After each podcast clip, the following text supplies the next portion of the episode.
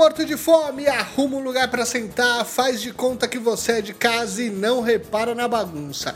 Esse aqui é o Pavê ou Pra Comer, o podcast pra falar do que a gente mais gosta: comida. Tudo isso sempre acompanhado de convidados maravilhosos, porque a cozinha só é o melhor lugar da casa se ela estiver cheia de amigos.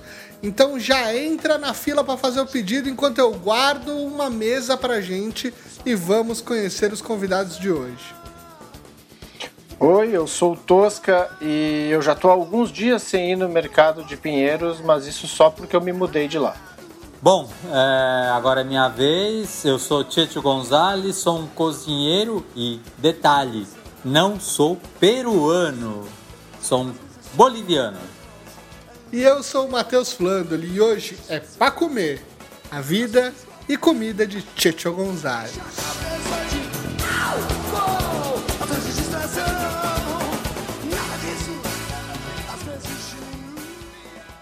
Mas e aí? É pra ver ou pra comer?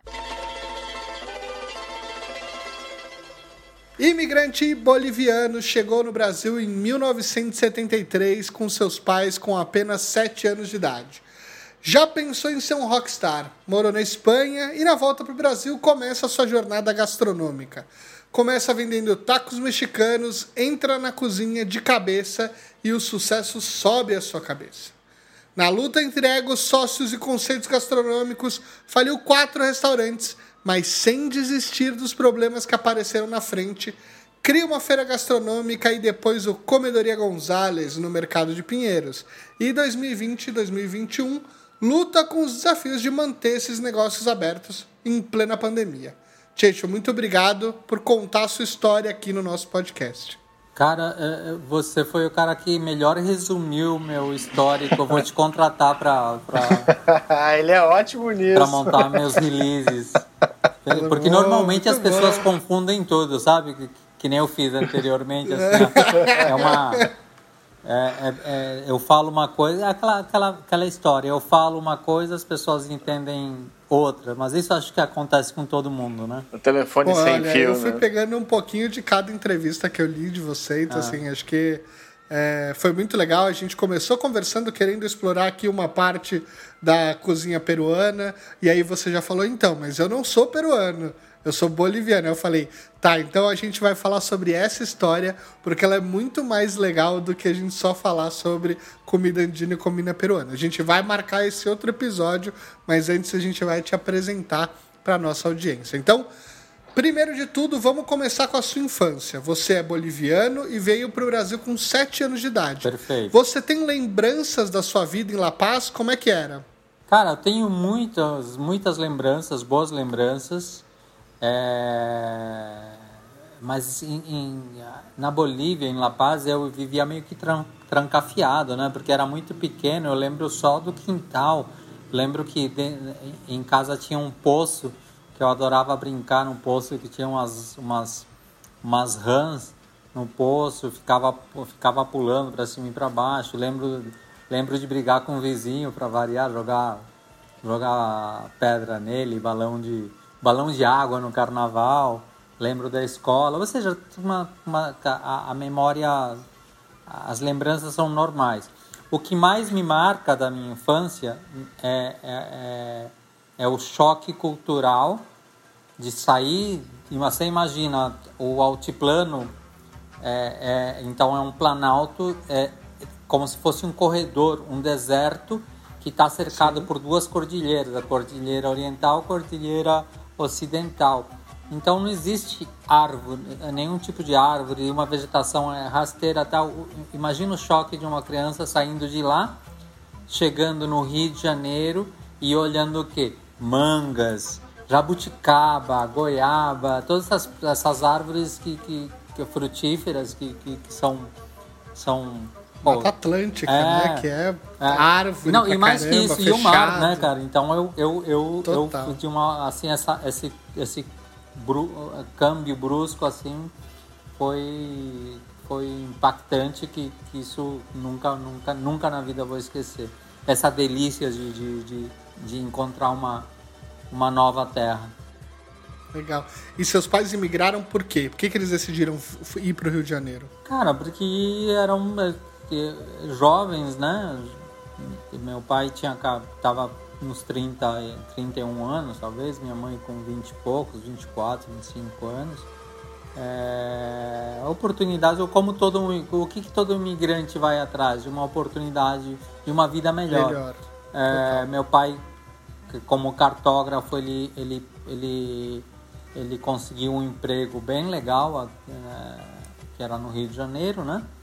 E juntando o emprego com a, com a eminência das grandes ditaduras que estavam estavam se estendendo. A Bolívia, não sei se ainda, mas era é o país com recorde no, no Guinness de maior número de golpes de Estado por ano. Era uma emoção Olha, viver lá. Que, que, recorde difícil, né? É, não, não foi batido ainda, mas tá. É. que, que, nem Espero quero. que não nem seja, nem principalmente com o né? governo que a gente tem aqui. É. E aí, e aí, então, foi por isso que, que a gente vê aquela coisa de, de, de vamos, vamos dar para os nossos filhos uma vida melhor, né? Legal. Eu acho bem legal. E, e além desse impacto visual e o impacto da comida, como é que foi sua adaptação no Brasil? Sua mãe conseguia cozinhar as comidas do dia a dia com facilidade ou teve uma mudança completamente diferente? Então, eu, eu na época não entendia nada, né? Na época claro. não, não sabia de nada, é, criança boba, inocente. Hoje eu vejo que, primeiro de tudo, a minha, a minha, minha comida, meu tempero, minha mão, ela vem diretamente da minha mãe. E hoje eu entendo que minha mãe, aquela, aquela coisa bem andina, bem passenha, ela só sabia fazer as comidas que a família tinha ensinado. Não existia uma relação, por exemplo, a gente não comia peixes, frutos do mar.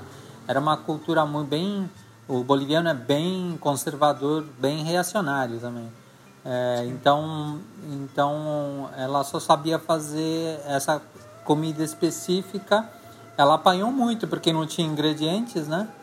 Sim. Então eram, ela... eram muito diferentes. O que, que o boliviano come? É, o básico, que, o que, que é essa assim, comida básica? O arroz e feijão boliviano, assim. Que Batata e milho, com muitos ah. guisados, muitos cozidos, é, vários tipos de milhos, temos vários tipos de batatas, ervas que não tem aqui, é, temperos, só as pimentas, né, os arris, é, de Sim. todo tipo, que não temos aqui, que é a base da nossa, da nossa cozinha para tudo que a gente vai, vai, vai fazer, a gente refoga algum tipo de arri. Os arris, eles, eles são os refogados, né? Os sofritos, Sim. no caso, são importantíssimos, que é o que dá um sabor à nossa comida. E aí ela fez adaptações. Eu, eu nem imagino como ela deve ter sofrido, né? Tipo, no início, né? Aquela início, transição. Mas ela acabou que... criando, porque ela não cozinha. Depois eu fiquei sabendo que ela não cozinhava na Bolívia. Ah, não? Ah, não. foi aqui que o Dom foi surgindo. Ela aprendeu a cozinhar na, meio que na, na, na, marra. Tinha que alimentar os dois filhos, ela não cozinhou lembrando, meio que por carta, pedindo para minha avó receitas, uma que outra coisa. Ela acabou desenvolvendo uma cozinha própria. Tanto que quando eu vou comer algum prato típico que ela fazia para mim, lá na Bolívia eu não reconheço.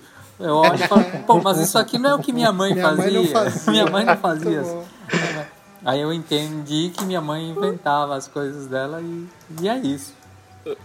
É, não, eu acho muito legal porque é, a gente tem que lembrar que não, não estamos falando de 2020, estamos falando de 1973, né? Então, Exatamente. anos 70 e anos 80, o Brasil ainda estava fechado economicamente, com ditadura militar também aqui rolando. Então, o acesso a alimentos que vinham de fora, importados, com certeza não era uma realidade, né? O olhar da qualidade do alimento já mudou muito de lá para cá, para a gente ter acesso, mas ainda assim não era farto. Então, imagino que você deve ter saído de uma cultura de muitos milhos para uma única opção de milho, muitas batatas para uma única opção de batata aqui no Brasil. Exatamente. E não só isso, né? A, a, a, não só o tipo de batata, mas lá, lá temos é, é, maneiras de conservar desidratados, é, é, vários milhos desidratados, batatas, técnica, chunho, tunta, que são técnicas para desidratar, para conservar as batatas, que dão um sabor completamente diferente. Isso, então, nem, impossível Nem chega achar. perto. É, Exato. é. Eu- Mas, ah, então, não existiam produtos porque não existiam imigrantes, né? Os Sim. bolivianos eram uma raridade no Brasil, né? Apesar de, tá, de ser um país vizinho, não, existia colônia de bolivianos, todo mundo se conhecia, era muito pequena até a década de 80. Não é que nem hoje, que reza a lenda que tem, sei lá, 300 mil bolivianos no Brasil. Caraca. Não. É, não, grande. E me diz uma coisa, você foi, então você falou que teve esse desejo de ser um rockstar, foi morar na Espanha, voltou, e aí na sua volta é é quando você começa na cozinha? Exatamente, porque eu eu eu, eu quando como quando era adolescente eu queria saber de festa, sexo, drogas e rock and roll. Imagina, década de 80, tinha uma Dame Satã, tinha era muita balada e, e eu não estava disposto a estudar, a fazer nada. Eu queria ser músico. É, aí tinha um detalhe muito importante que eu esqueci, que para ser músico você tem que ter talento. E, e, e aí hoje eu entendo que eu não tinha mínimo talento para nada. Eu, eu me contento, eu estou do lado do meu violãozinho, eu me contento em, em fazer meu chacum, chacumbé, assim, cantar minhas musiquinhas para dar uma desestressada, assim, mas é, é, é, é- eu, eu tenho autocrítica, eu, eu, eu realmente eu não tinha talento nenhum, né? É, E você começa onde? Na cozinha. então, eu começo em mil- em 1986, eu já vou me aproximando porque é, é, comecei a trabalhar em bares e restaurantes, como garçom, como barman, caixa, porque era um trabalho alternativo que remunerava bem. E aí a coisa foi me envolvendo, né? Foi me envolvendo. Quando eu fui morar na, na Espanha foi pela, pelo, pelo, como eu falei, fenômeno Collor de Me- Mello. Eu e foi um êxodo gigante, né? Foi o maior, maior êxodo. Jovens que, porque a gente, eu tinha dois empregos e não conseguia pagar, pagar aluguel. Era, Sim. era, era caótico, assim. É, e todo Então- aquele confisco ainda, né? Que E, teve. é, isso abalou, isso abalou os, os pais, né? E, Uhum, e pequenos empresários, todo- jovens empresários. Foi, foi bem cruel. Então aí eu fui, eu fui embora para também pelo mesmo mesmo mesma mesmo motivo que meus pais vieram para cá. Só que aí tem uma pela- pelas leis brasileiras eu não posso ficar afastado mais do que dois anos senão eu, eu, eu, eu, eu, posso a perder a cidadania. E aí eu tinha sido preso na Espanha, eu estava magoado com a Espanha. Fala, eu fui preso por, por, por, ser, por ser imigrante ile- ilegal. Por simplesmente ter uma cara de índio, né? Eu tava andando na rua, Tava a polícia parou, e olhou, aí- me levou. Falei, pô, que sem Nós graça, podemos ir, mas você aqui. não pode vir. É. Aí eu, aí eu voltei para o Brasil. Aí cheguei aqui, foi assim, uma coisa. Foi é, até um pouco violenta para mim. Cheguei aqui e falei, por que, que eu vou fazer? Não sei porquê, cara. Me deu. Na, eu frequentava muito um restaurante é, mexicano em Barcelona, que eu adorava os sabores. Eu inventei que eu ia. é, cozinhar, fazer comida mexicana e vender, sabe essa coisa de em- empreendedor, digamos, né? E vender no bar de, uma, de uns amigos.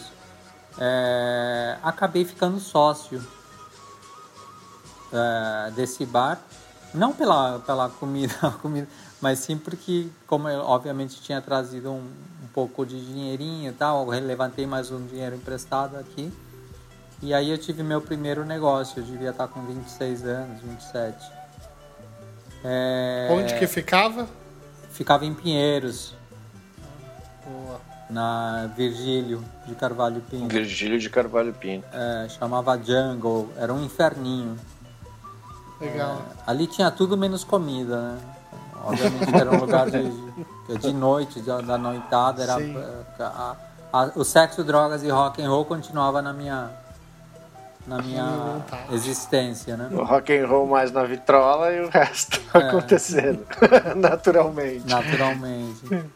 Aí, aí eu, eu saí, o Jungle se mudou para Vila Madalena. A Vila Madalena tava, ainda era, era bem bem nova nessa não, era, ainda estava para acontecer a transformação que teve isso aí foi em 94 94 a gente foi para Inácio Pereira da Rocha e como como o pessoal Onde tinha o Blém Blém ali né o uma Lanterna. casa de show é, é Lanterna isso na rua do Lanterna justamente e aí que era o Blém Blém Lanterna né isso, é. Quando, quando eu cheguei aqui já ele já estava.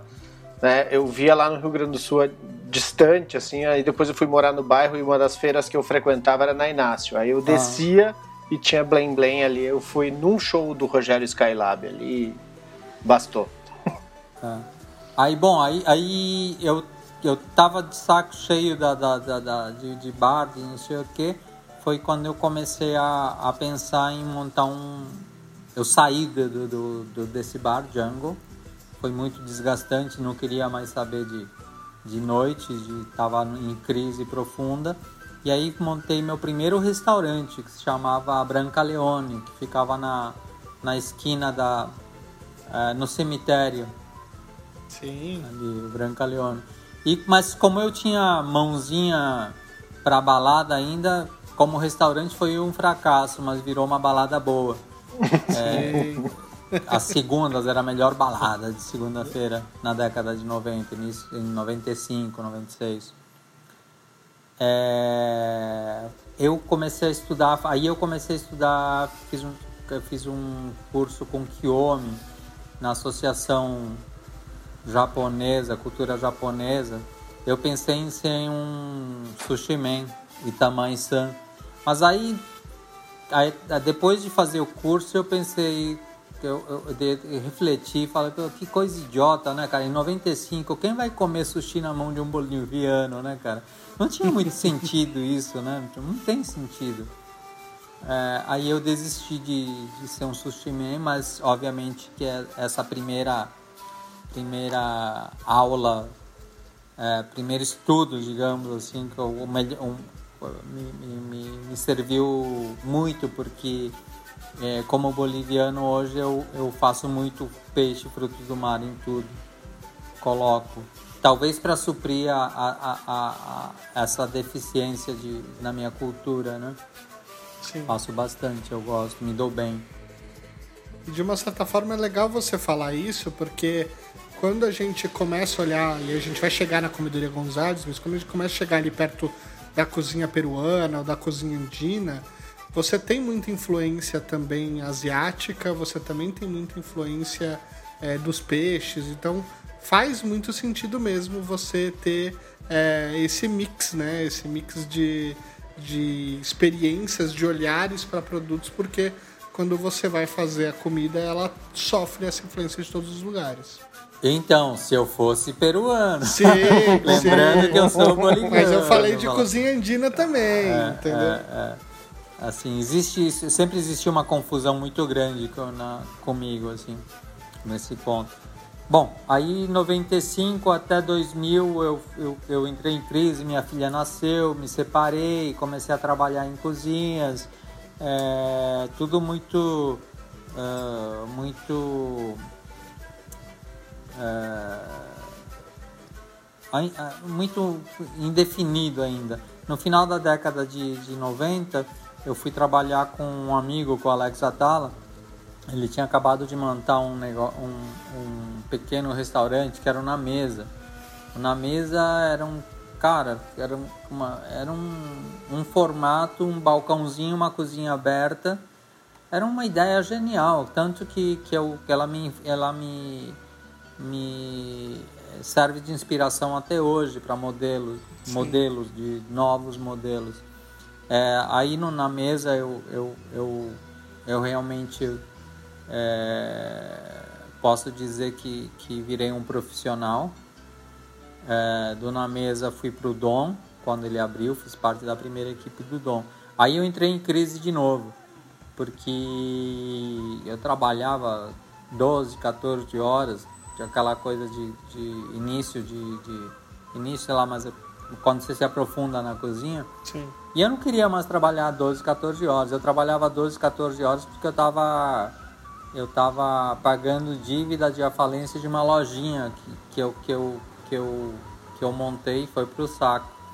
Essa lojinha não tem nada a ver com comida, mas é no período que eu, que eu vendi o Brancaleone, foi uma tentativa, uma, uma tentativa de, de, de, tirar uma grana. Foi, foi um fracasso. Foi. É, não serviu para nada na minha vida. Bom, aí essa crise acabei estava pagando, acabando de pagar as contas, as dívidas da loja, resolvi ir para o Rio de Janeiro.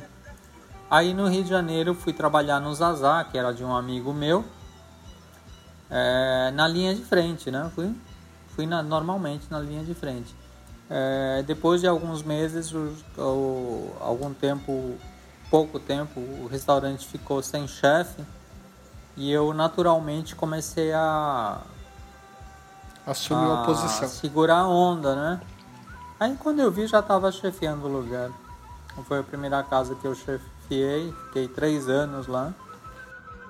O, sucesso não demorou, né? Mas o sucesso subiu a cabeça, assim, essa coisa do o chefe, é, essa, essa glamorização, ela, ela começou já a aparecer, porque você participou de restaurantes que são super bem é, avaliados, né? Então, o Zazá, ele, ele estourou, é um, era um cartão postal do Rio de Janeiro, um lugar que recebia, sei lá, Naomi Campbell, é, é, os artistas internacionais, internacionais, se hospedavam no Copacabana e iam jantar nos Zazá. Exatamente. Fora isso, toda, toda, todo o, o, o, os globais. Aí, de repente, eu todo desconhecido começa a ter é, matéria no jornal, sabe essas coisas? Que, Sim, que, que, na verdade confundem assim quando uma pessoa sem estrutura, sem infra, sem, porque é, mexe muito com o ego, né? No final Sim. das contas, o, o a, a, ainda mais hoje, assim, a posição, os chefes estão cada vez mais egocêntricos, né? Sim. E, e mais midiáticos, né? É. E aí, aí pô, você lembra que eu queria ser rockstar, né? Foi quase que Exato. a mesma coisa. Então, de repente, eu tava eu tava me sentindo no, no, no como um personagem Anthony Bourdain, tipo é, pegando as menininhas que, que, que, que iam atrás, tudo, tudo, tudo errado, sabe? Sim. Tudo errado. É, estressado na cozinha, completamente estressado na cozinha de, de trabalhar, é, com uma vida que não parava, aquela coisa, não consegui. É, eu era um moleque, tinha 30. Você dava aqueles chiliques na cozinha também, que nem a gente vê esses chefes que são caricatos ah. de. Eu acho que eu era completamente descompensado em função da, da, do sexo, drogas e rock and roll. Ah, Sim. sabe? Sim. Eu era usuário, eu, eu usava muita cocaína, é, dormia mal, bebia muito, não, não me cuidava. Então, obviamente, que eu entendo hoje que todo, que primeiro de tudo, eu era completamente abusador completamente abusador. É, depois de muita análise com a minha mulher, cheguei à conclusão, ela me mostrou, minha filha também, então. É, e, era completamente descompensado. É, não sei se é necessariamente a, a que a cozinha é, um, é, um, é, um, é, um, é, um, é próprio para abusadores se mostrarem, né? As cozinhas fechadas, Sim. como era antigamente era um esquema violento. Eu, eu, eu trabalhava com bando de homem. É, era um lugar bruto. Tem uma hierarquia militar, então você também tem essa posição cê, de poder você tem que se impor para ser, ser, ouvido, né? Pelo menos eu achava, né? É, então eu, eu, era assim um, um, eu era um grande desgraçado, sim. Se é isso que você perguntou. Boa. Eu, Não, eu, eu, acho que eu, eu, com certeza é uma, é uma época da minha vida que eu que eu que eu eu me arrependo de muita coisa. Assim, sempre tem aquela, aquela história de, do, do, cara falar, você se arrepende de alguma coisa? Aí o arrogante vira e fala, não, faria tudo de Não, eu não, nossa, eu fiz tanta besteira, eu tratei tanta gente mal, fui tão gratuito, tão desnecessário, eu me arrependo de muita coisa. E, E, o- e o legal é isso, né? O legal é a gente poder olhar pra trás e falar, nossa, pelo menos eu melhorei, né? O ruim é ficar na mesma. Né? Você tá ali e você ficar sempre na mesma sem evolução. é, Mas Exatamente. o Darwin mas- tá aí, né? Que premia a evolução. E me diz uma coisa, é, você diz que cozinhou na- na- nas, nas matérias que eu li. ah, é, eu vi muito que você disse que você começa na cozinha por necessidade, né? Então você precisa pagar as contas, os boletos sempre vencem, aquela coisa toda. É, você chegou a tomar decisões de carreira pensando só no dinheiro e também se arrependeu nisso? Ou você tinha uma estratégia tra- traçada, é, passo a passo? É, na verdade, acho que, que eu tomei várias decisões voltadas para dinheiro, só que do contrário. É, uma coisa que eu nunca tive muito na vida foi. Eu nunca fui ambicioso, nunca fui Tá. ganancioso. E do mesmo jeito que é, é, é negativo ficar correndo atrás de dinheiro, acho que é negativo também desprezar o dinheiro. Eu, é, eu deixei muita oportunidade passar, simplesmente porque eu não queria não queria me associar a tal marca ou me associar a tal grupo, tal pessoa. É, essa cobrança cobrança de, de deve ser trauma de proletariado, sabe assim, tipo, não, não, assim, puta merda. Esse passo que eu vou dar, vou sair eu vou entrar na classe média, cacete. Meu pai me joga na cara até hoje. Ele fala: Não, agora que você é classe média, você vê as coisas diferentes, né? Porra, pai, eu, eu ainda sou peão, né? É, mas eu acho que eu fiz muita coisa errada nesse sentido.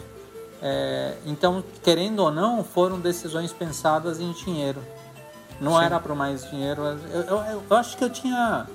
é, eu, tinha me sentia mal de, de- eu ainda eu ainda tenho problemas. Eu tô, tô discutindo acabei antes de fazer de, de- da gente começar eu tava conversando com meu pai que ele me ajuda nas, nas finanças do, da comedoria e simplesmente eu não tô fechando as contas porque eu tenho essa coisa do- dos preços e parece que eu tenho que eu tenho medo de- de- ou alguma coisa assim eu tenho que eu tenho que levar o, o pensar em dinheiro de outra maneira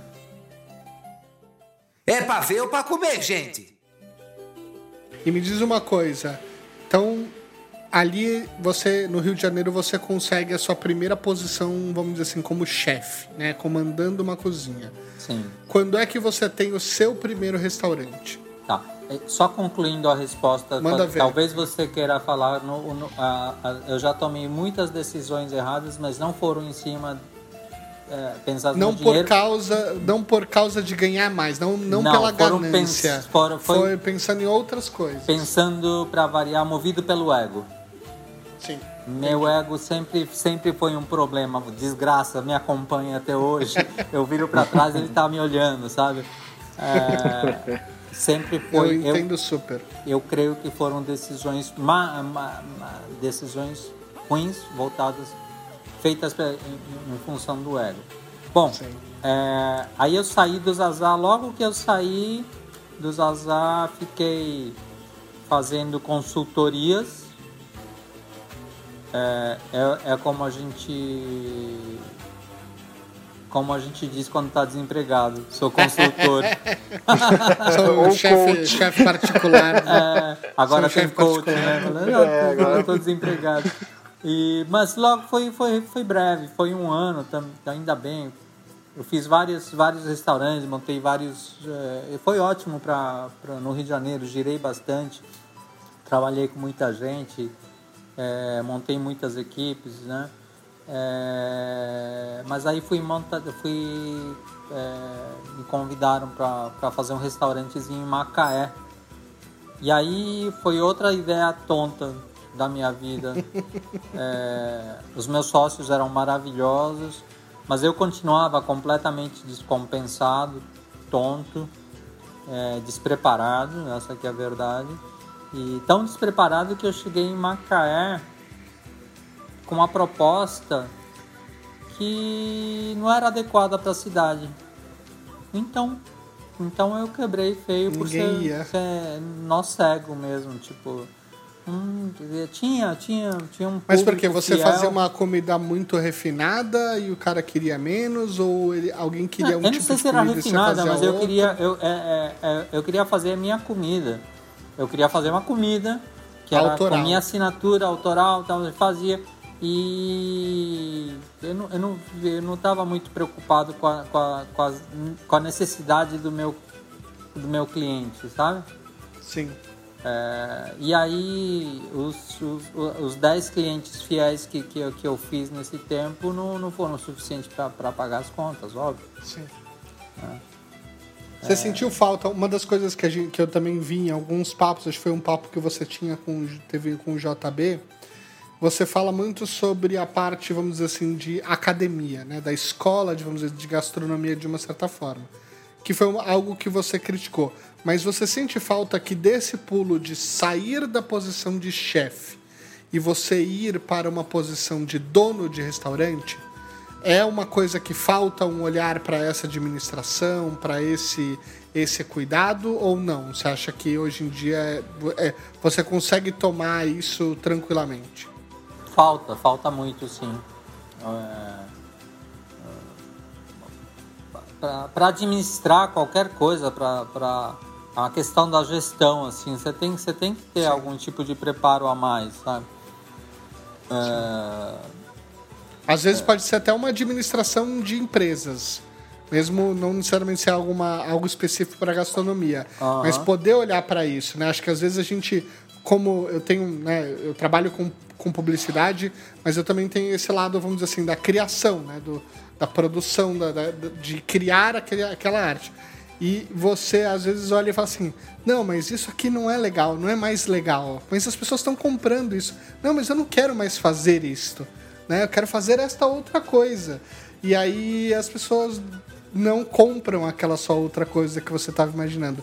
De uma certa forma, foi um pouco dessa sua experiência em Macaé, né? De olhar para aquilo e falar assim: a galera quer comer tal coisa, ou de repente quer outro tipo de proposta, e você querer imprimir a sua criação, poder extravasar Então- esse lado criativo, né? É, pra, então, isso foi uma decisão, como eu falei, errada pelo meu Sim, ego. é, se, eu se, for- se, você parar para uma análise é, é, olhando para o passado agora, estava muito claro, né? Porque Macaé, Petrobras, tinha muito gringo. A gente pesquisou, que viu, que viu qual, qual, qual era a população de, de, de estrangeiros que tinham lá e tal. É, só que a gente não, esqueceu de ver o, o perfil do estrangeiro. Era muito texano, muito escocês do Mar do Norte, é, é, que está acostumado. Então, o que, que os caras queriam? Primeiro de tudo, economizar. eles não gastavam dinheiro com nada. E, em segundo lugar, eles queriam churrasco, carne. Sim, carne, né? Porque E aí- a Escócia também tem, tem uma tradição de carne. Então, aí, aí assim, eu, eu, eu, eu- por que, que eu não fui rápido em perceber isso e mudar, e mudar? Eu fui com uma proposta de peixes, né? Porque é uma cidade litorânea. Por que, que eu não, Sim. assim, eu fui teimoso, fui teimoso, fui nó cego. Aí, nem, aí, aí no caso nem foi, nem, eu, eu fui, sei lá, até inocente mesmo, bem burro. E afundei com os É. meus sócios, né? Uma-. Desculpem. E aí você volta para São Paulo.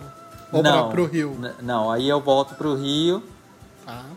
É, ah, não, não. De lá eu fui de novo pra Espanha. Fui trabalhar É. em Salamanca. É. Mas sempre com essa questão. Ia, ficava dois anos ou um ano. Não, nessa eu fui, fui, fui- fiquei pouco tempo, alguns meses. Fui lá fazer uma temporada, fiquei em Salamanca com um amigo, um amigo fazendo, cara, é o restaurante de um francês, foi o francês e um boliviano fazendo comida italiana. Os Olha puta- só. Ah, que é, uns maravilhoso. puta tratantes, saca? Sem vergonha. Eu, olhava a comida e falava, ah, francês, isso aqui tá ruim, cara. Não, não é bom isso aqui. A gente não sabe fazer comida italiana, francês. Vamos fazer uma outra coisa. Mas ele, ele, aí ele tinha essa visão comercial, ele falava, mas pô, aqui todo mundo gosta dessa comida. É, é um sucesso que eles gostam. Ah, então bom. você que sabe, vamos fazer. Tá lá rico, maldito, francês maldito. É isso. É isso. o Pierre, é, gente boa pra caramba também. Uma experiência engraçada, justamente já para ver como, como funciona outra, outra, outro lado. Bom, mas aí eu juntei um dinheirinho e voltei. Aí quando eu voltei, eu descobri que estava completamente falido, né? Porque como o restaurante tinha quebrado, e eu, eu, quando eu saí, saí de Macaé, viajei direto para a Espanha. Quando eu voltei, é, conta bancária toda ferrada estava no, no cheque especial, cartão já tinha, as contas já tinham, tinham é, é, Os juros caído juros sobre juros, um, um péssimo ad- administrador, assim, tipo, me senti o Tim Maia, saca? Administrando a minha vida, assim, que mané. Aí tive que vender carro, queimei carro para pagar a dívida e, e- e não consegui pagar todas as dívidas, aí foi, um, foi uma desgraça. E no que eu fiz isso, é, um, um conhecido me, me chamou para montar um restaurante, um outro restaurante. É, o primeiro chamava Dona B, ficava lá em Macaé, o segundo se chamava Pecado, é, ficava em Ipanema. E aí eu continuei sendo um arrogante tonto. É, O que, que é as O que, que, pessoas- que, que era a comida do pecado? Cara, era, era, bonito isso, hein? Qual é a comida do pecado? É, era, um, era comida baseada em, em peixes. Era legal, mas era, era, era pretensiosa, essa que é a palavra, sabe? Era muita pretensão. A pretensão de Mesmo serviço, pra pretensão de Ipanema ali, Então, cara, as, a- as pessoas não queriam isso. As poucas. Eu, eu fiz uma, uma besteira que eu fui, eu fui montei o restaurante. Primeiro era no, na- no Jardim de Alá, depois eu, eu mudei ali pra, pra Farm de Amoedo com a Barão da Torre. E, e pelo menos até a época o carioca tinha muito preconceito. O carioca não ia ficar no pé do, do, do, do cantagalo ali pra comer. sabe? sim. Não ia comer, ainda mais na rua gay. Sim. E aí, os- e aí a comunidade da Farm, não, não, eu achei que eles iam me abraçar, eles não me abraçaram, não, não, não, me, não me frequentaram. Então, o Carioca me abandonou. O, o, a comunidade da, da Farm não, não, não, não me frequentou e o turista não, não queria saber de chegar lá, no- ficava lá na, na, na, na- no beira-mar. Né? Sim. Então foi, foi outro tiro no pé. É, tá, e no início o restaurante estava indo bem, eu fiquei empolgado, a gente fez um, uma, uma filial, vamos dizer assim, a gente abriu em Trancoso. Aí completou a- as cretinices da minha vida. Trancoso, Trancoso em, em- no início da, dos 2000, ah meu Deus, é a festa é, 24 Hours Party People, sabe uma coisa assim? A festa nunca acaba. Eu sei, belo Inimigos filme, inclusive. fim. Mano, você não volta nunca pra casa. Eu foi um horror. Eu- Aí, aí, aí foi minha crise de eu tava com 40 anos, né? É, não, então foi quase 40 anos, foi minha crise profunda lá. Em Trancoso. Não, rolou. foi muito legal, mas aí me afundou. Juntou que quebrei lá e quebrei, quebrei aqui. Ó, lá no Rio também, né? Que em Trancoso no Rio.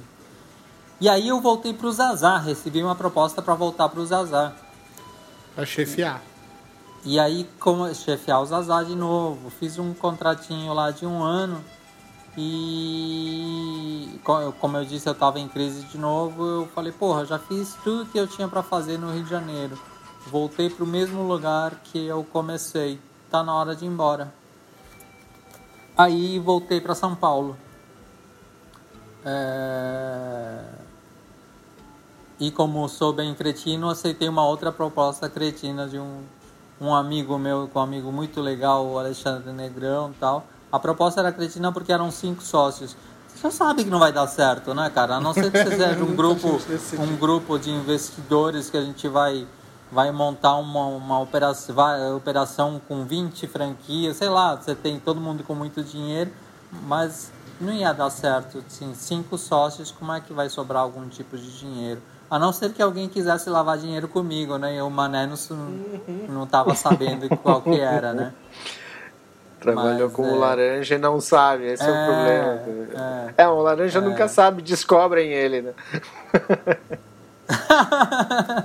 então, Mané, mas o, o aí o, o restaurante, aí eu vim com uma proposta diferente, eu já estava com a minha minha minha toda a minha meu lado latino-americano é, saindo para fora minhas pesquisas de, de comida andina. É, aí o erro foi simplesmente que a casa que a gente, que a gente alugou era muito grande, então era um custo alto, um custo fixo muito alto que a gente não conseguia pagar é, pro, pro, pro que a gente fazia. É, é rede completamente de público, né? E, é, e aí foi a última vez que eu quebrei isso faz 10 anos atrás. É... Cara, é... essa, essa, é, essa, essa, essa, essa serviu, essa última vez, 10 anos atrás, serviu para dar uma guinada definitiva na minha vida. O que que você. O que que você conseguiu aprender com cada uma dessas falhas? Assim, o que que o que, que você vê? Acho que tem um ajuste no ego, mas também teve escolhas ruins de sócios, é, buscar administrar. O que, que te formou até você começar a, a dar uma virada na sua vida, de fato? Ok, uh, primeiro de tudo é se você, se você não tem dinheiro, o sócio capitalista pode parecer uma. Isso ao, ao, ao jovem cozinheiro, né? Pode parecer uma boa, mas se você vai ser explorado. Na verdade, é uma maneira de, de te agarrar e, e, e fazer você trabalhar sem ter retorno nenhum, sem ter um salário, sem pagar. Você está sendo explorado só. Então, é o lado gravadora, né? Tu, tu tá ali, é o lado gravadora, né? Vamos pensar na, na questão rock. Né? O sócio ele vai tipo, né, vai distribuir tudo, mas tu vai estar tá lá dando teu, toda a tua arte, teu sangue trancadinho num lugar, assim. Exatamente, tipo gravadora que vira, vira proprietária das músicas, né? Exato. é mais ou menos isso, é. é. eu, eu acho que, a, que depois disso que eu comecei a pensar direito e, e, e falei, putz, eu tenho, é, é, eu tenho, é, já chega, não quero mais estar tá no salto alto, repensei tudo repensei tanto que eu fui fazer comida de rua, entre aspas, né? É... Eu sabia que ia ser difícil voltar para o mercado de trabalho, ter um salário é, que eu achasse legal tal. É, eu vi que tinha muitas, muitas baladas, tipo o, Lions tinha acabado de abrir, tinha o Z Carniceria, é, o Vegas tava, o Vegas já tinha estava fechando. Augusto estava se mudando, né? Augusto, Augusto ainda estava ainda tava, tava bombando. É. Aí que eu fiz? Comecei a, faz, a, a, vender tacos, ainda bem que eu tive a ideia dos tacos ah, na década de 90.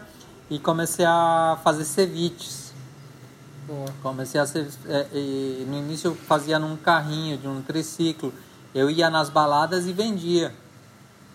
E começou a, a, a, virar esse negócio, começou a, a, ficar legal. Aí eu percebi que, que São Paulo tinha aquele, aquela história de São Paulo nunca para, São Paulo 24 horas, mas na verdade não tinha lugar para comer em São Paulo de madrugada. Ah, o pessoal da, das baladas ou tinha que se, se, se contentar com podrão ou tinha que, que, que ir no Estadão era, para mim, assim, era. É, o triângulo era o Black Dog ali na Paulista. Aí tinha o Itaim, que ainda tinha o Joaquins, New Dog, que faziam alguma coisa, ou o Estadão do outro lado. Eram os três lugares que funcionavam ah. a alta madrugada. Assim. É. E aí, com isso na cabeça, eu, eu, eu na época, o, procurei o, o Henrique, o Fogaça, que ele, ele tá, já tinha um, um, certo destaque, mas ele não, não tinha essa. não era midiático que nem ele é hoje, né? É, uhum. ele, é o Sal, ele, ele, é muito legal que ele, que ele fica no pátio da Galeria Vermelho. Então ali era um lugar que sempre foi frequentado por muito artista tal. Aí eu fiz uma proposta para ele, para a gente se juntar, montar uma, uma, uma, uma, feira. Eu fiquei pesquisando, feira, feira de, de, de Camden, feita, eu vi, vi, várias coisas assim é, cheguei à conclusão que uma, o São Paulo precisava de uma feira gastronômica noturna. Aí a gente fez. Chamei, chamei a Janaína Rueda, chamei a Lourdes Hernandes, o, o Henrique. Foi, puta, foi bem legal. O, o, o Gilberto Tarantino estava estourando, porque na época estavam estourando as cervejas importadas, o Gilberto tinha Sim. sido pioneiro, né? E ele foi, montou lá um, uma, uma barra, barraquinha maravilhosa que era as cervejas. Putz, ninguém acreditou. A gente tava. É, eu pensei assim, ia ser sucesso se eu botasse 500 pessoas nessa feira. A gente botou duas mil pessoas na feira, num espaço minúsculo, mais mil pessoas ficaram do lado de fora, filas quilométricas. É, a toda Higienópolis parada, Paquembu parada. A gente causou. Causou tanto que, que, que a, aquela associação Viva Paquembu e, e uns coronéis que tinham ali no Paquembu, eles entraram no processo contra o, o Henrique. Infelizmente ele se deu mal com isso. E aí ele, é, proibiram a gente de fazer uma nova edição. Só que aí a gente já estava já tava. No hype. Já tava com sangue nos olhos, né? É. A gente comecei a organizar, organizar, organizar. A, a minha sócia na época, a Lira, ela, ela é super boa produtora e tal. E a gente transformou numa feira gigantesca. Né? Com, com patrocínio e tal. A gente circulou muito por São Paulo é, vários lugares e mas mas sempre é, o lugar que mais carinho eu tinha era o mercado de Pinheiros. Né? Quando Você começou que... fazendo no estacionamento? Isso, isso, no estacionamento. Fiz sempre os lugares tipo Vergueiro, Centro Cultural do Vergueiro, é, Passo das Artes, Praça das Artes, vários lugares. Eu fiz muito evento, né? Paralelo também, eu tinha um, eu tinha um, um piquenique com, com uma amiga, com a Nina. É, eu fiz piqueniques em todas as praças de São Paulo. Eu também fui sendo os coronéis do Kassab, lembra? É, uhum. Eu fui sendo caçado. Eu fazia piquenique num lugar, era proibido de voltar, ia para outro, Fui era sendo proibido. caçado pelo Kassab. É, eu comecei a fazer sempre ações é, é, é, voltadas para ocupar espaço público, sabe? Sim. Essa, é, talvez isso aí foi uma, uma, um, uma carga que eu trouxe do Rio de Janeiro, da experiência de ficar 10 anos lá, porque no Rio de Janeiro se ocupava muito as ruas. Super. Né? Então a, aí aqui o, o, em São Paulo todo mundo sempre foi fechado, casa noturna, dentro dos lugares, tal, bar, dentro, e, e começou essa coisa de querer ocupar os espaços públicos. É, eu, eu, eu, fazia outra também, a, a, a Tag in Juice na Vila Madalena, esse é um lugar muito legal que sempre me deu um, é, um retorno muito bom, que era na entrada do, do, Beco do Batman. Eu passei esses dias no Beco do Batman, porra, aquilo virou uma galeria a, a céu aberto, né? Mas não faz muito tempo, 10 anos atrás, a gente estava lá batalhando para levantar aquilo, né? Eu, é, é, é, eles me ajudaram muito e tal. Bom, Aí começaram as feiras. E obviamente começaram os genéricos, né? Aí tinha várias, várias feiras genéricas, aí começaram os, os food parks, que eu acho um... Eu nunca entendi, cara, eu sempre achei tiro no pé isso. É, pelo menos pro expositor, né? O cara Vou fazer um lá... lugar fixo, né? Vou fazer um lugar fixo que vai ter uma cozinha menor do que eu poderia ter em outro lugar e Com um detalhe, posso... você vai dividir os 10 clientes que você tem, você vai dividir em 20 barracas. A mim parece que é burro. Assim, pensando que. Então, acho que minhas falências nessa hora serviram para alguma coisa, né? Mas Exatamente. Matemática é, ba acho que... básica. Fala, se você vai pagar 2 mil, 3 mil de aluguel para um negócio, por que, que você não aluga logo uma portinha, monta um pequeno restaurante no lugar, com uma estrutura melhor, sei lá.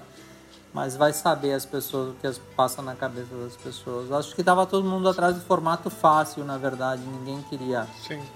Queria É muito a paleteria fazer. mexicana, é aquelas coisas que viram moda de vez em Eu tempos. acho que todo tempos. mundo estava querendo ser empreendedor e não cozinheiro. Tava com preguiça disso.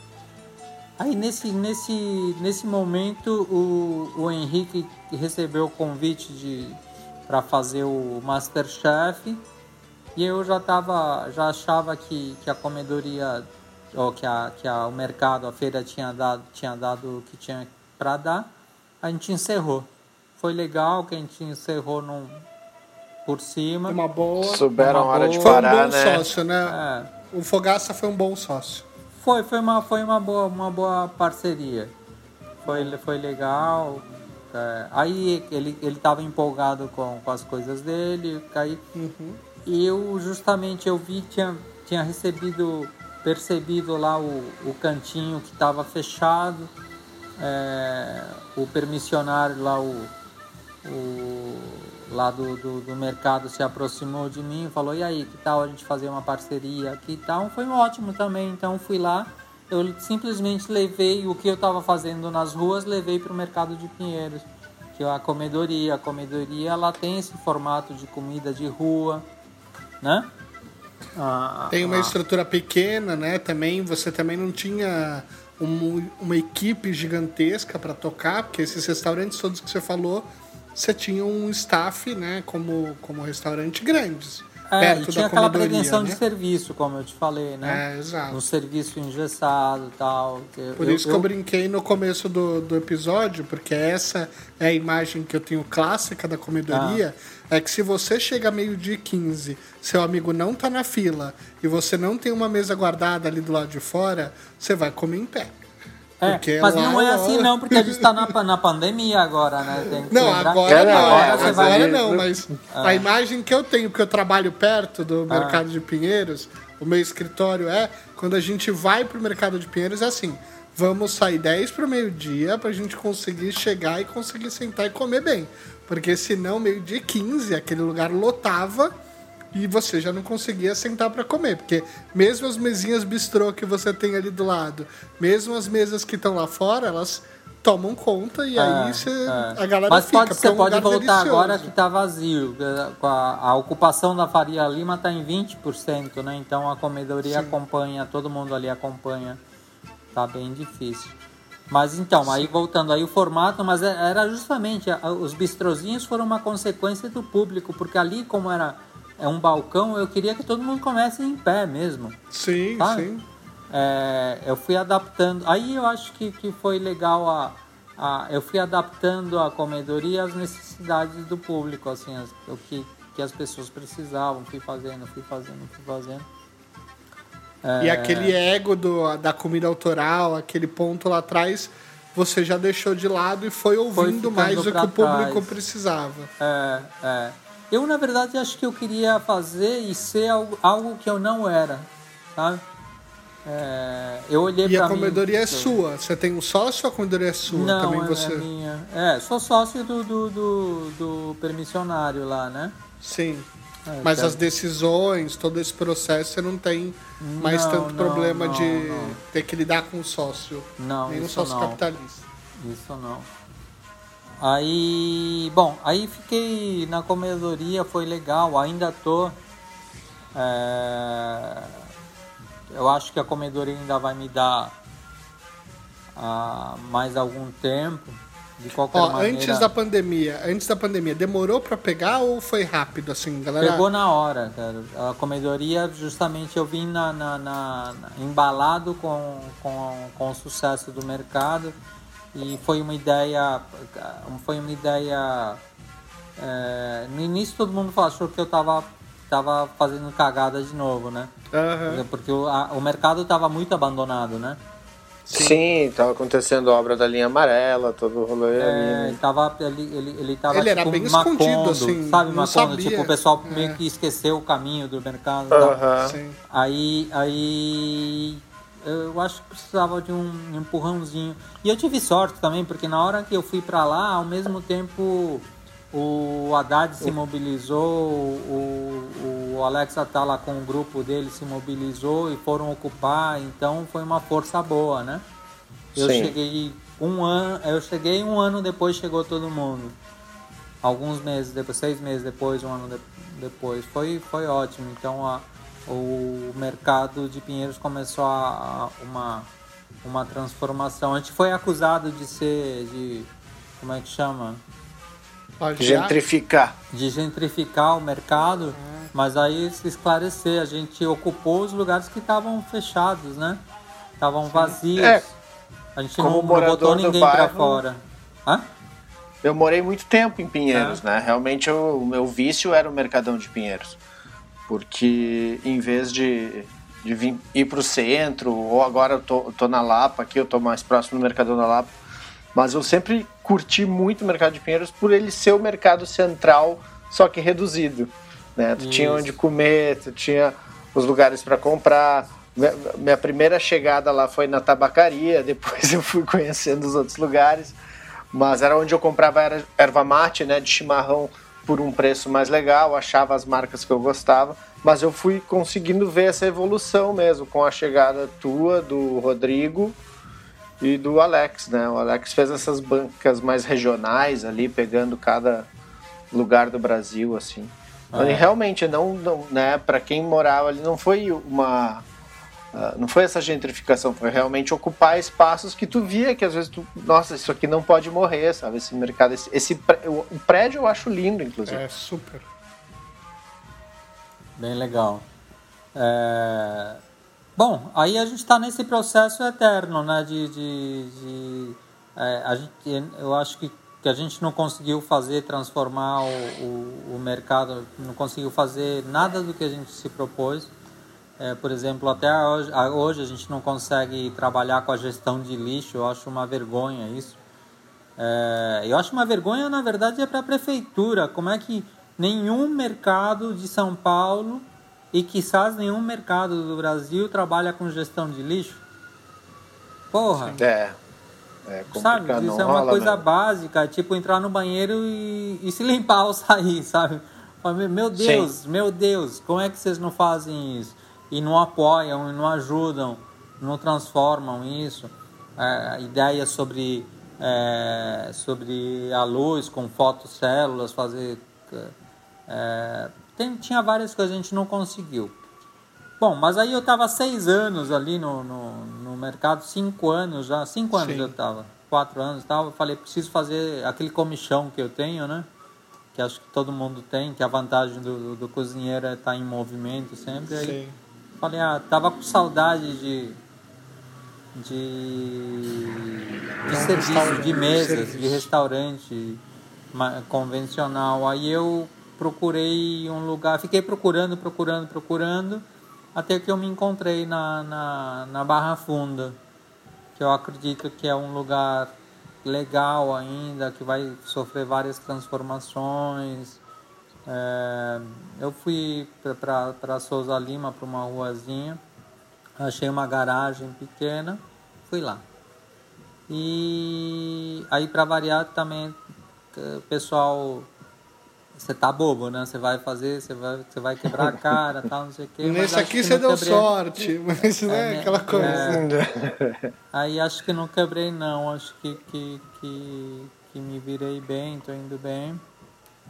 É, mas tanto a comedoria como o mescla estão sofrendo muito, cara. É isso que eu ia te perguntar. Como é que, Nossa como é que Senhora. tem sido os desafios? Você conseguiu adaptar essa questão do delivery, os seus pratos? Você teve que fazer algumas substituições? O que, que aconteceu com os dois lugares? Assim, a comedoria tem o ceviche, tem essa coisa que eu, eu também li de você falando que naquela época você queria as vitrines dos peixes na, no balcão para justamente já pegar o peixe fresco e poder É. preparar na hora. que obviamente não deu tempo porque o sucesso foi muito rápido, então você tinha que depois escalar isso de uma outra forma. Mas imaginando que você tem um produto que precisa ser comido muito fresco, como é que você tem feito para que o produto viaje para a casa das pessoas é, de uma forma é, que seja que seja prazerosa para ser comida, né? Tá, ó, primeiro que eu tinha parado em, em novembro de 2019, eu decidi não, não fazer mais entregas na comedoria, uhum. porque justamente tinha problemas com as embalagens, com aí cortei iFood e cortei Rappi. iFood chamava outro, tinha outro nome, não lembro. É, antes de virar iFood. E, e também por, porque eu achava um absurdo eles me cobraram 17% de, de. Eu achava muito Comissionamento. caro. Né? A, com, a comissão e tal. Aí eu parei. Quando veio a pandemia, é, eu Os tive caras que fazer entrega. 25%. É, então, agora tá 27, cara. Aí, cara. iFood, é. E aí eu tive que voltar, não teve jeito. Se eu tava reclamando com 17%, agora eu pago 23% na, no, no RAP. É, e não só isso, é, em função da pandemia, eu, eu resolvi ter algum tipo de segurança melhor. Então, antes de, de, de virar lei, eu já comecei a trabalhar com biodegradáveis, é, embalagens. Na comedoria hoje você vai, eu, eu retirei os pratos por enquanto, porque eu acho mais, mais seguro não voltar nada para dentro da cozinha. Então, estou servindo nos pratinhos biodegradáveis, os talheres são biodegradáveis. Aí vai um mané e lá reclama, né? Tipo, ai, ah, não quero comer em talher de plástico. Fala, pô, esse plástico desgraçado custa dois reais. Saca? Não é porque é o, é o, é o biodegradável, assim. É justamente para tentar ser melhor para todo mundo, por uma questão de segurança, para não ferrar, não ferrar o meio ambiente, até todas essas coisas. Então, é... putz, como tá difícil, cara.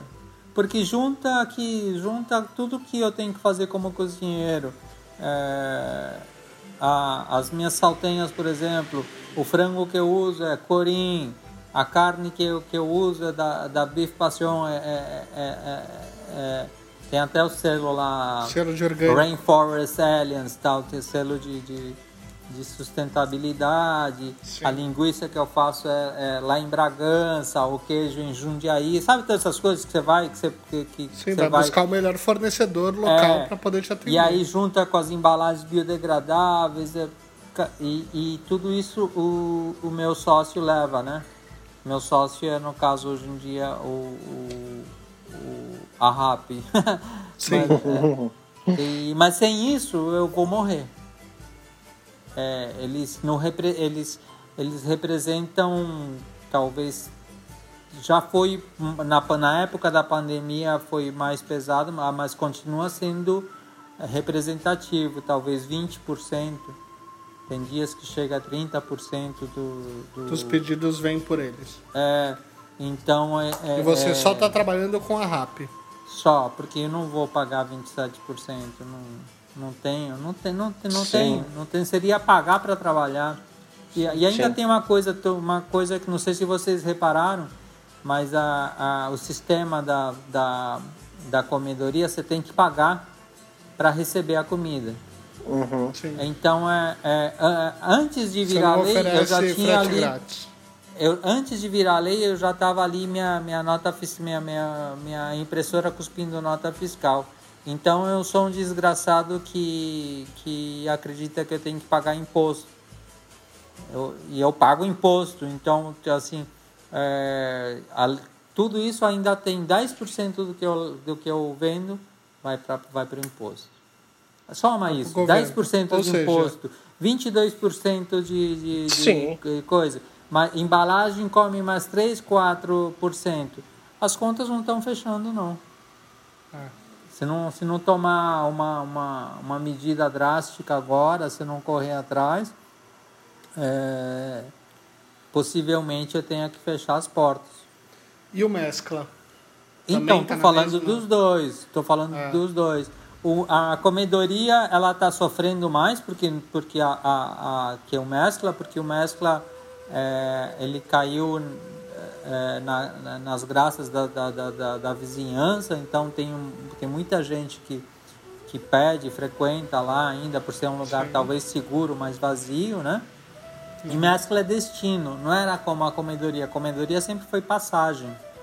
É, para quem está pela, pela, pela, pela redondeza, como, pela área, pelo bairro, como tem pouca gente, no, a, a, ocupação da Faria Lima está em 20%, é, isso refletiu. Então, claro. o, a, o mescla está levemente melhor.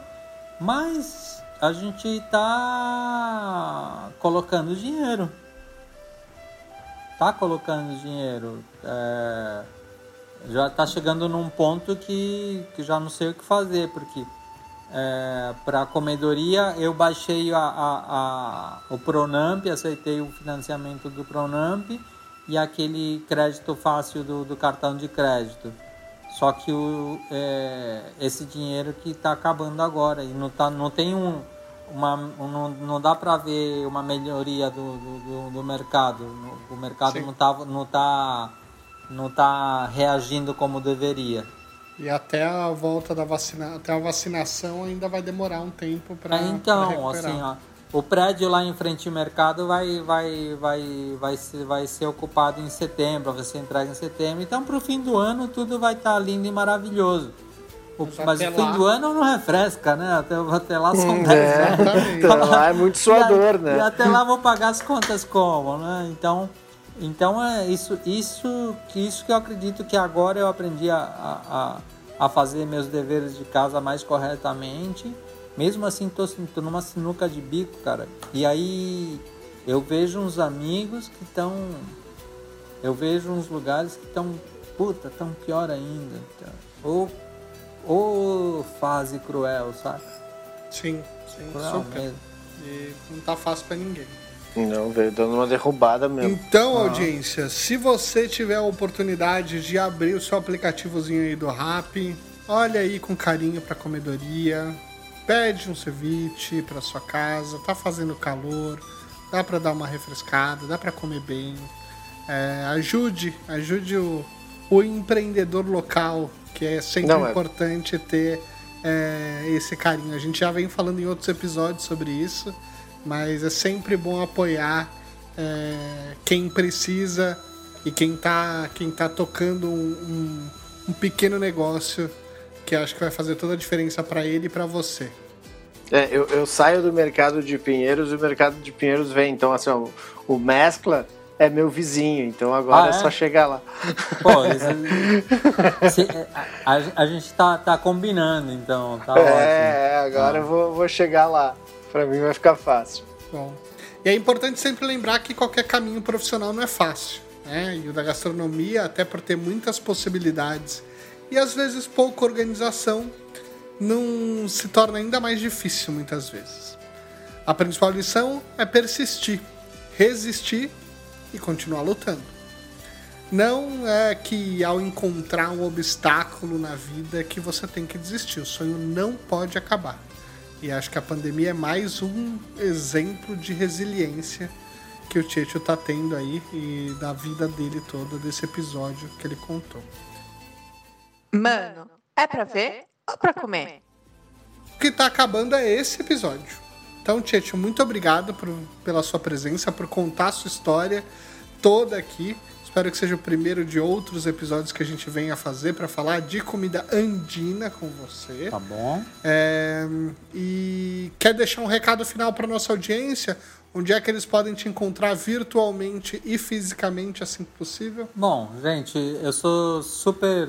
Eu sou facinho, facinho. Quiser falar uhum. comigo, é só no, é, eu só tenho Instagram, eu não tenho outra, outras redes sociais. Não adianta falar comigo pelas redes sociais dos restaurantes, que obviamente eu não cuido deles, para não ter dor de cabeça e passar raiva, com vontade de dar, dar voador em todo mundo, mas é isso.